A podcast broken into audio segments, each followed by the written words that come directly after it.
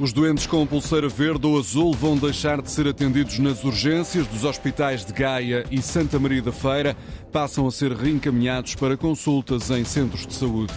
O antigo ministro da Justiça, Laborinho Lúcio, defende um debate profundo no setor em Portugal. Entrevistado pela Antena 1, o antigo governante admite que olha com preocupação para o momento atual na Justiça. Pedro Nuno Santos ataca o líder do PSD por não fazer campanha no arquipélago da Madeira. O candidato socialista lembra as recentes suspeitas de corrupção a envolver o governo regional liderado pelos sociais-democratas. Coimbra acorda com 4 graus, Porto e Faro com 6, Lisboa com 10, o Funchal e Ponta Delgada com 13, edição das 7 7 da manhã com Frederico Moreno. É uma mudança de fundo no atendimento hospitalar. Os hospitais de Gaia e de Santa Maria da Feira vão deixar de atender nas urgências os doentes considerados pouco graves que não tenham ligado previamente para a linha telefónica SNS 24. O projeto já tinha sido experimentado na Pova de Varzim e em Vila do Conde, agora é alargado. Isto significa, Rosa Azevedo, que os utentes com pulseiras azuis e verdes não vão ser atendidos na urgência, mas saem do hospital com uma consulta marcada para o centro de saúde.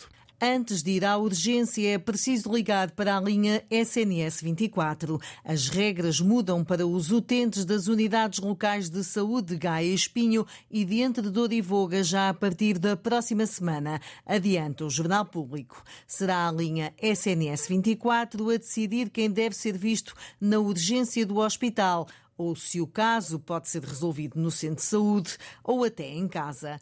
Os utentes que decidam ir para a urgência sem esta referenciação arriscam-se a não serem atendidos. Será assim para quem na triagem receber as pulseiras azuis ou verdes, os casos considerados não urgentes.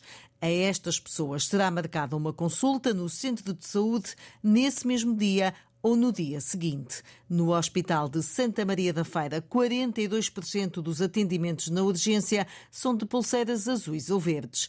Nestas duas unidades locais de saúde, quase todos os utentes têm médico de família atribuído. Este projeto chamado Ligue Antes Salve Vidas está a ser implementado desde maio do ano passado na Pova de Varzim, Vila do Conde. Portugal é o país da OCDE onde as pessoas mais recorrem às urgências hospitalares, 63 atendimentos para cada 100 pessoas, o dobro da média dos recentes países. Os utentes têm o direito de ser acompanhados nos hospitais, é o que sublinha o coordenador da recém-criada Comissão Nacional para a Humanização dos Cuidados de Saúde no SNS, depois do caso da idosa com Alzheimer que saiu do Hospital São Francisco Xavier e que acabou por ser encontrada morta esta semana. Fernando Regateiro diz à Antena 1 que os direitos dos doentes devem ser sempre respeitados, ainda para mais em casos como este. Um juízo de princípio e de lei, de direito, é a presença do familiar. Se há razões que podem ser aduzidas para explicar não permissão da presença do marido, essas não as sabemos, mas rapidamente as iremos saber. Um, ponto é, é certo: é um direito dos doentes e é um dever nosso trabalhar no sentido de que circunstâncias como estas não aconteçam e que o desejável, isto é, a presença de um acompanhante sempre que possível e, sobretudo, em circunstâncias como essas, seja uma realidade.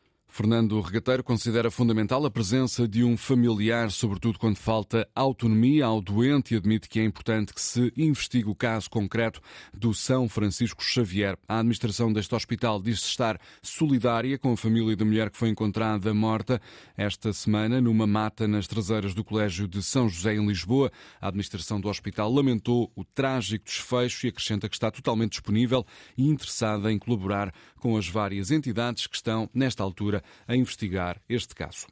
É fundamental promover muito em breve um debate profundo sobre o Estado de Direito e sobre a justiça em Portugal. A ideia é defendida pelo antigo Ministro da Justiça, Laborinho Lúcio. Em entrevista à Antena 1, a propósito do livro que escreveu e que hoje chega às bancas, o antigo governante não esconde que olha com preocupação para o cenário atual, embora recuse qualquer tipo de análise mais radical. O que é necessário, diz Laborinho Lúcio, é olhar de forma séria para a possibilidade de rever a Constituição em nome de uma justiça mais democrática prática a longo prazo. Porventura não é o momento para este grande debate, mas ele tem que surgir, provavelmente agora com a nova legislatura que se retoma a possibilidade de uma revisão constitucional, abrir a hipótese de revisitar a Constituição, mas sobretudo tentarmos encontrar um mínimo de consenso quanto àquilo que nós queremos hoje em termos de Estado, de democracia, de Estado de Direito e depois, claro, de justiça. Se não fizermos isso, nós estamos sempre a correr atrás das supurações que vêm ao de cima e que nos incomodam, mas não conseguimos encontrar um caminho que seja um caminho estratégico de longo prazo que nos permita adotar depois políticas primeiro e a seguir as medidas adequadas para as executar. O também juiz conselheiro jubilado no Supremo Tribunal de Justiça rejeita a aprovação de medidas concretas na sequência de um ou outro processo judicial.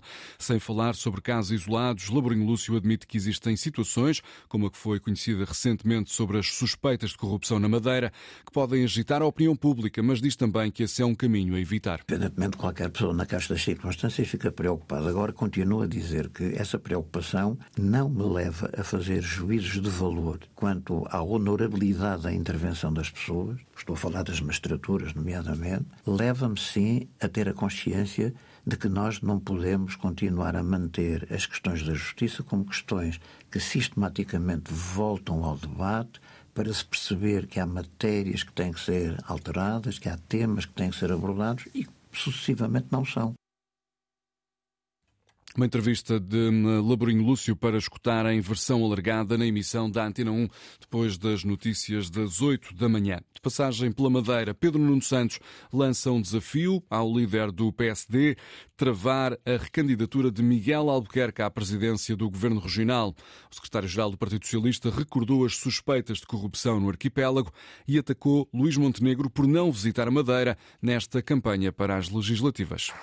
Respeitar os madeirenses e os porto-santenses é em cada ato eleitoral vir comunicar com eles. É por isso que nós, na campanha legislativas, não podíamos deixar de estar aqui convosco, de estar aqui na Madeira, por respeito à Madeira.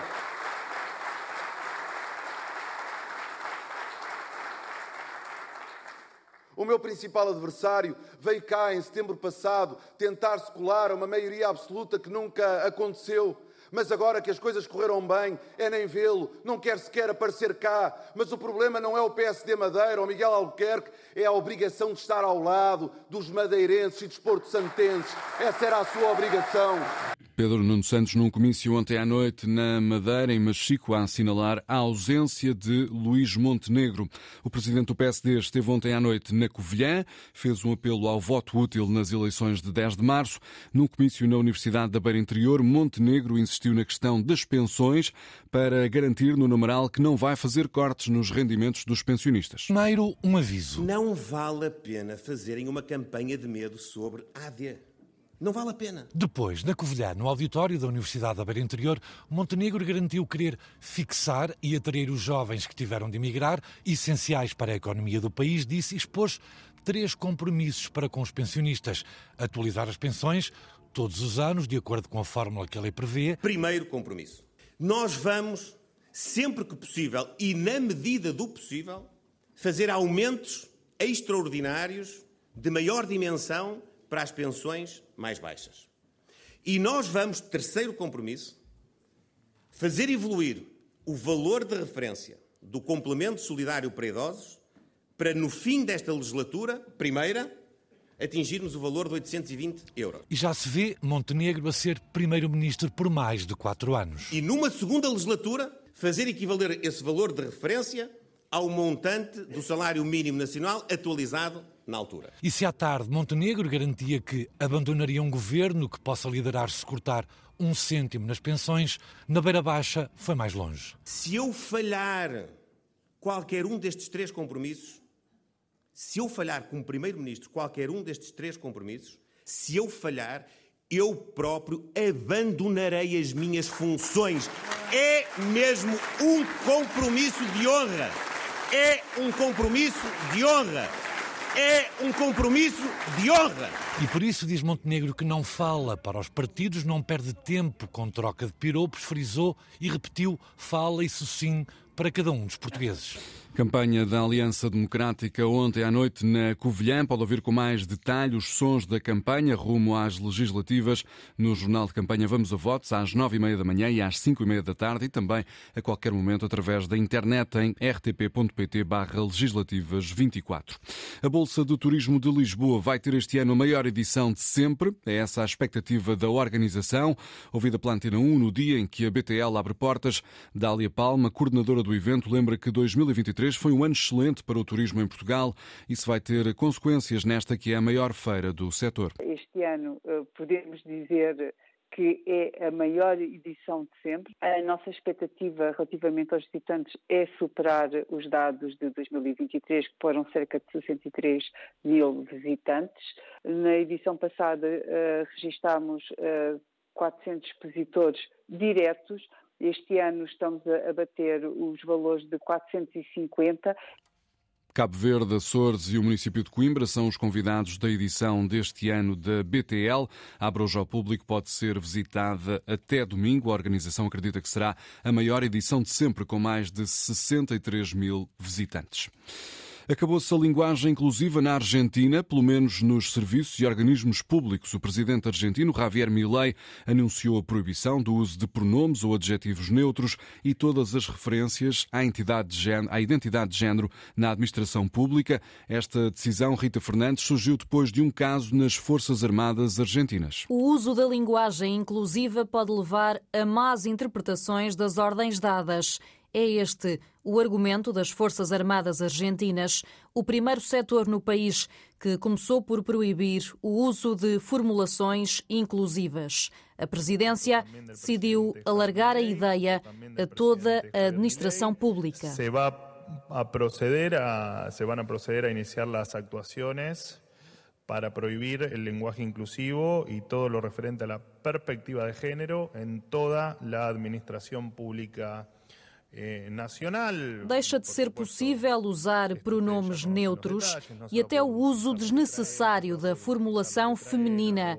As palavras são do porta-voz da presidência. Evitar a innecessária inclusão do feminino em todos os documentos da administração pública. No anúncio, uma jornalista confrontou o porta-voz do presidente com o facto de haver setores na sociedade que não se sentem incluídos tener estructuras. Bueno, es Hay sectores que no se sienten contemplados. Bueno, es un debate que nosotros no, a presidência garante que o país não vai participar no debate da ideologia de género. Considera que o tema tem sido usado como negócio na política. Presidente argentino a declarar guerra à linguagem inclusiva no país. Foi uma constelação de estrelas. A primeira gala Michelin, exclusivamente portuguesa, decorreu ontem à noite em Albufeira. Premiou aquilo que há de melhor na gastronomia. Existem agora 31 restaurantes com uma estrela Michelin e 8 restaurantes com duas estrelas. O repórter Mário Antunes registrou um sentimento misto de alegria e alguma desilusão por não ter sido desta que um restaurante português atingiu as três estrelas Michelin. Ainda não foi desta, mesmo numa gala totalmente nacional, a primeira do Guia Michelin, dedicada em exclusivo à restauração portuguesa. Até aqui era um guia ibérico. Ainda não foi desta que o país saboreou as três estrelas Michelin, o galardão máximo atribuído pelo guia icónico e que o faz desde 1910.